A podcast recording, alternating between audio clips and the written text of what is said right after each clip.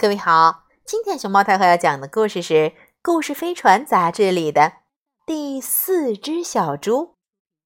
它的作者是法国的瓦莱丽·科洛维埃拉雷和迪德·肖克拉蒂娜，曹阳翻译。熊猫太后摆故事，每天在励志电台给你讲一个故事。小猪埃德加和妈妈还有三个哥哥生活在一座漂亮的房子里。不管做什么，三个哥哥都会抢在前头。埃德加呢，却总是最后一个。最后一个起床，最后一个吃饭，最后一个睡觉。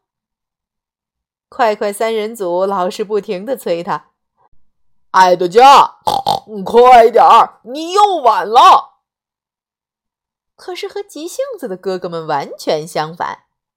埃德加从来都没有着急过。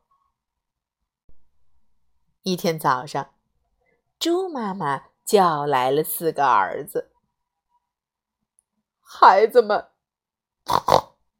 猪妈妈宣布：“大事不好，咱们家的罐头厂倒闭了，我破产了，我要卖掉房子、车子和电视。”你们得去别处闯荡，自己安家。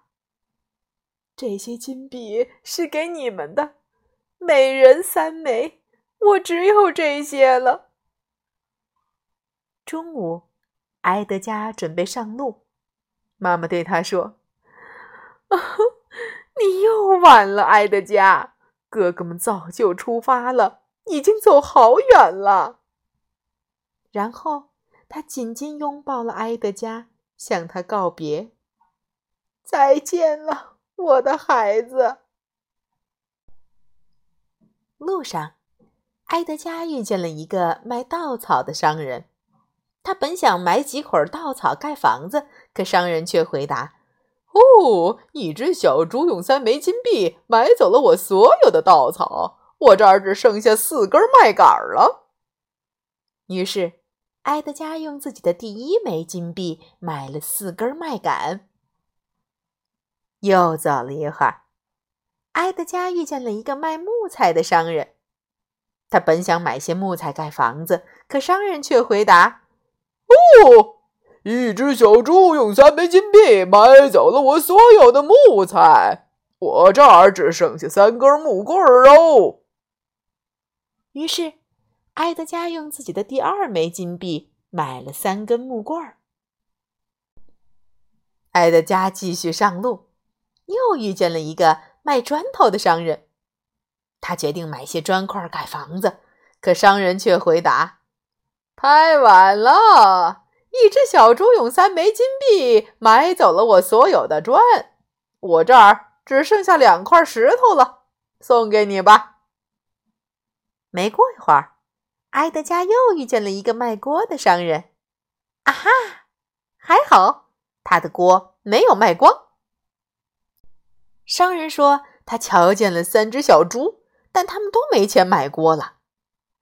埃德加心想，锅还是很有用的，所以就用自己的最后一枚金币买了一口最大的锅。埃德加扛着他的锅，吭哧吭哧吭哧的往前走。傍晚，他来到了一座木窗、木门、稻草顶的砖房附近。他认出来了，那是哥哥们的劳动成果。真不愧是快快三人组呀！才刚刚离开猪妈妈的房子，他们就已经盖好了新房。埃德加走进房子，发现墙头立着一架梯子。还有，哦，一只大灰狼正从梯子的顶端跳向屋顶。埃德加马上就明白是怎么回事了。这大灰狼想等天黑后，神不知鬼不觉的从烟囱咚跳进屋里，吃掉三只小猪。咚咚咚。埃德加轻轻敲响了房门，哥哥们给他开了门，取笑他说：“埃德加，嘿，你又晚喽！爱德加，你又完了，爱德加，你又完了，爱德加，哈哈哈哈！你总是完了，完了，完了，完了，完了啦啦！爱德加立刻反驳：“没有，我到的正是时候。”接着，他便把大灰狼的诡计讲给了哥哥们听。快快三人组马上就跑到小溪边打起水来，一桶又一桶的倒进了大锅里。哥哥们打水时，埃德加把自己的四根麦秆放进了壁炉，然后他来回摩擦两块石头，擦出火花，点燃了麦秆。最后，他又用三根木棍把火生得旺旺的。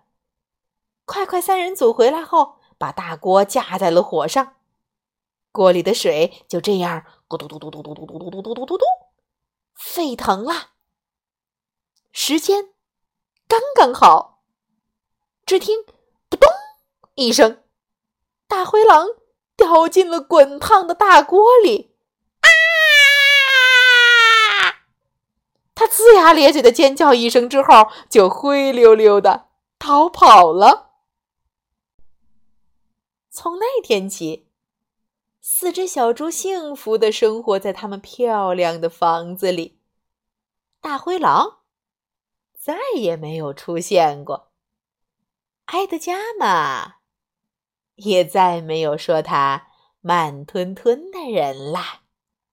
呼呼，有埃德加总比没有好，你说呢？